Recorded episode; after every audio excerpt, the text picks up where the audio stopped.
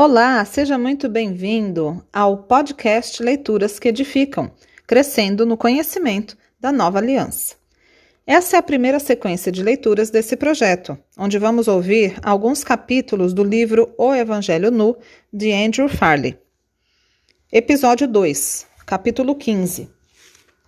Muitos anos atrás, minha mãe colecionava bonecas russas chamadas matrioscas.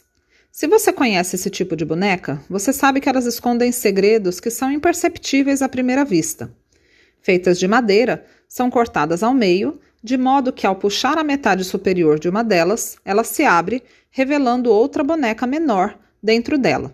E tirando a boneca seguinte, você descobre que tem mais uma dentro dela, e assim por diante até extrair a última boneca. Olhando de fora para a maior boneca de todas, você jamais consegue adivinhar o que, que tem dentro delas. Como uma boneca está dentro da outra, o que acontece com a maior vai acontecer com as demais. Por exemplo, se você pegar uma boneca matriosca grande com várias bonequinhas dentro e colocar ela numa prateleira, quando você coloca a grande lá em cima, todas as outras pequenas vão para cima da prateleira também. Se você jogar uma matriosca no fogo, Todas as bonequinhas que vêm dentro da maior também serão queimadas. As bonecas matrioscas me ajudam a entender o que significa estar em Cristo. A Bíblia conta que a nossa vida agora já está escondida com Cristo em Deus.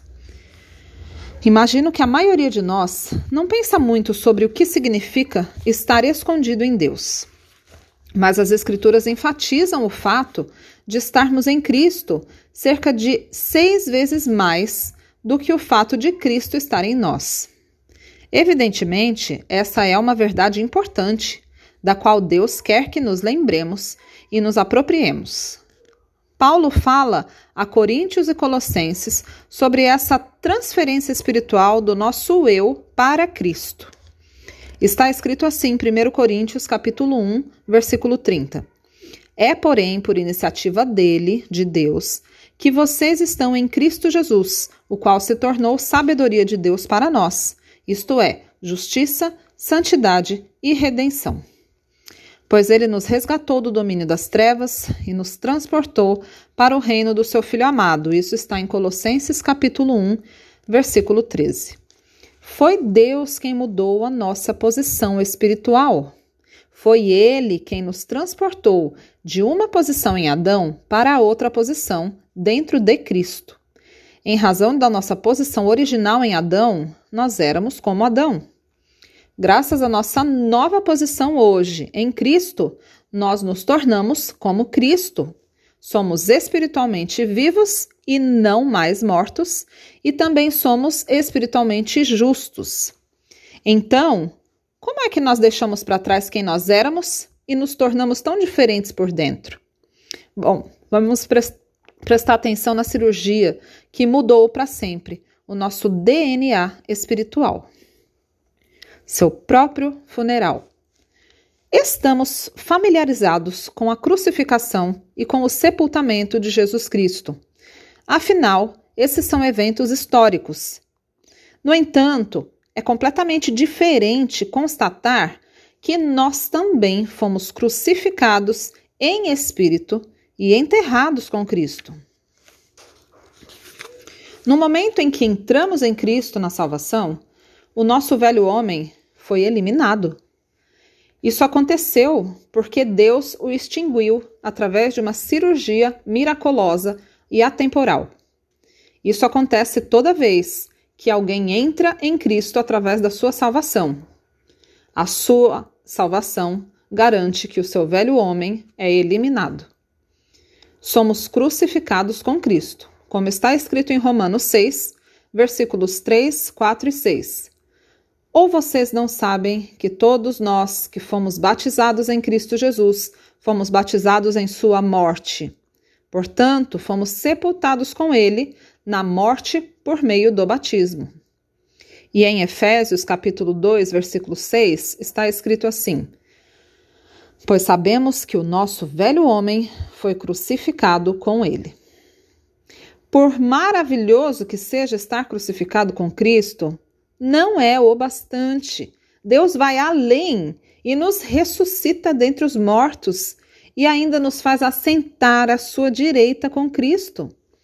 Deus nos ressuscitou com Cristo e com ele nos fez assentar nos lugares celestiais em Cristo Jesus. Durante um curto intervalo de tempo, Jesus Cristo andou como um de nós, em semelhança de carne pecaminosa.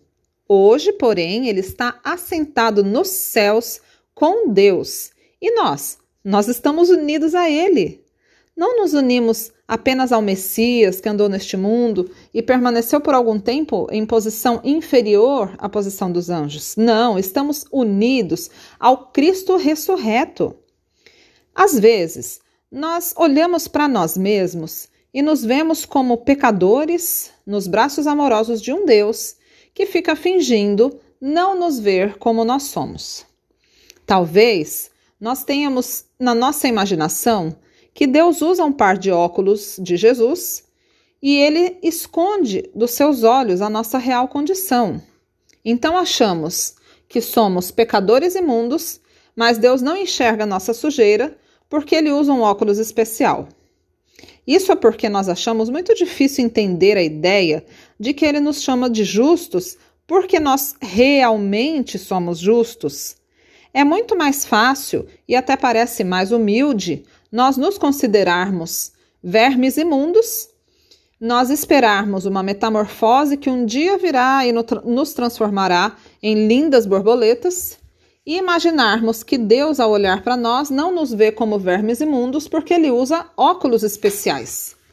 Difícil é concebermos a realidade de que não, não somos mais vermes imundos.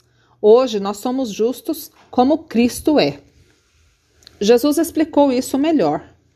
Ele afirmou que a nossa justiça deve sobrepujar a dos fariseus, a fim de entrarmos no reino. Então, se nós cristãos não reivindicamos a posse dessa justiça perfeita, nós acabamos rebaixando o padrão de Deus. Nós diminuímos a força do Evangelho, insinuamos que Jesus pode se associar ao pecado e insultamos a perfeição de Deus. Somente a perfeição alcançará isso. Por essa razão, Deus teve que nos tornar perfeitamente justos em espírito através da nossa morte, do nosso sepultamento e da nossa ressurreição. Com sua aparente humildade, essa teologia de que somos um verme imundo agrada a carne, pois nos faz parecer mais humildes. Deus, porém, com certeza, não fecha os olhos para o lamaçal da péssima autoimagem em que nós nos chafurdamos.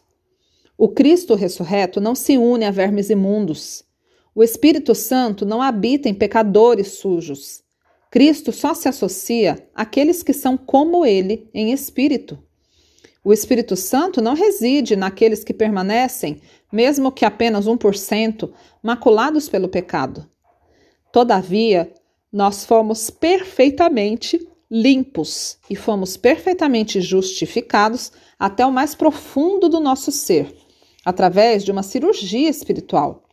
Esse é o único caminho pelo qual podemos desfrutar um momento de relacionamento com Jesus Cristo. Nem mesmo um mísero momento seria possível se não fosse dessa forma. A essência.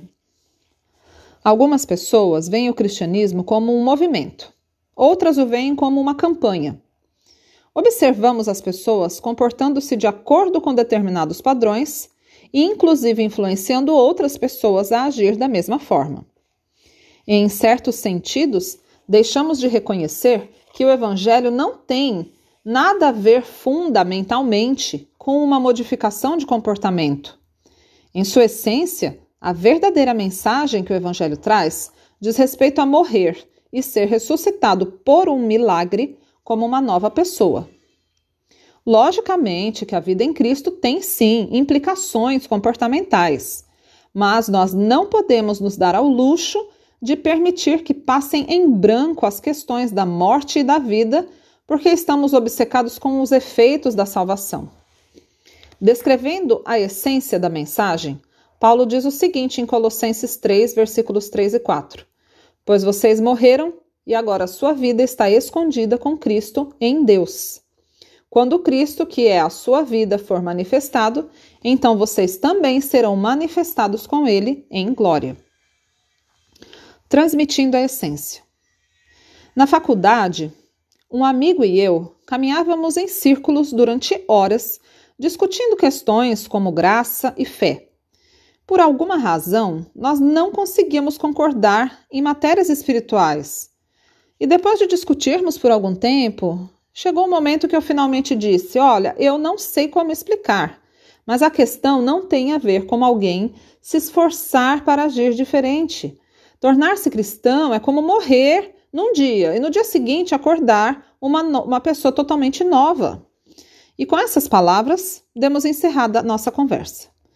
Pouco tempo depois, eu viajei para a Grécia e para a Itália, participando de um programa de estudos no exterior, e por isso fiquei sem ver o meu amigo por quase seis meses. Poucos dias depois do meu retorno ao campus, esse amigo veio me procurar. Então ele disse: Ei, Andrew, eu afinal entendi o que você queria dizer. Queria dizer com o quê? Perguntei para ele porque eu tinha esquecido da nossa última conversa. Você sabe sobre morrer e se tornar uma pessoa nova? Então, uma noite eu comecei a pensar em como você tinha descrito essas coisas. Então eu orei e pedi para Deus me matar e fazer de mim uma nova pessoa. Deus, por favor, me mate. Bom, essa frase não é uma oração típica de salvação. Ao longo de seis meses, no entanto, Aquelas palavras que eu tinha escolhido por puro desespero para tentar me fazer entendido perante meu amigo tinham permanecido no seu coração, e um dia ele resolveu agir baseado nelas. No fim das contas, não foi nenhum daqueles meus argumentos afiados em teologia que penetraram o coração do meu amigo. Foi uma verdade básica, a necessidade de morrer e se tornar uma nova pessoa. Essa era a sua necessidade mais preeminente, e foi o que Deus usou para alcançá-lo. A morte e a vida, na verdade, são a essência do Evangelho. É real. Aqueles que se entregam a Cristo passam por uma metamorfose miraculosa no centro do seu ser. Quem eram em Adão não existe mais. Eles se transformam em novas pessoas, filhos de Deus em Cristo. O acontecimento chave que provoca essa mudança é a morte, o sepultamento e a ressurreição com Cristo. Essa troca miraculosa não é figurativa nem simbólica, mas literal e real. A porção espiritual de todo cristão foi literal e verdadeiramente crucificada, enterrada e ressurreta com Cristo. O fato de isso acontecer no reino espiritual e não físico não a torna menos real. Então, o que é que acontece com o velho homem que estava em Adão? A partir do momento em que a pessoa está em Cristo, o velho homem é completamente eliminado. Ok, então uma dúvida óbvia acaba se levantando. Se o meu velho homem foi eliminado, está morto, por que é que eu ainda peco? E esse questionamento não é novo. Os cristãos da igreja primitiva também se perguntavam exatamente a mesma coisa. E graças a Deus, o mesmo apóstolo que nos ensina que nosso velho homem está morto também nos dá respostas sólidas sobre por que ainda lutamos contra o pecado.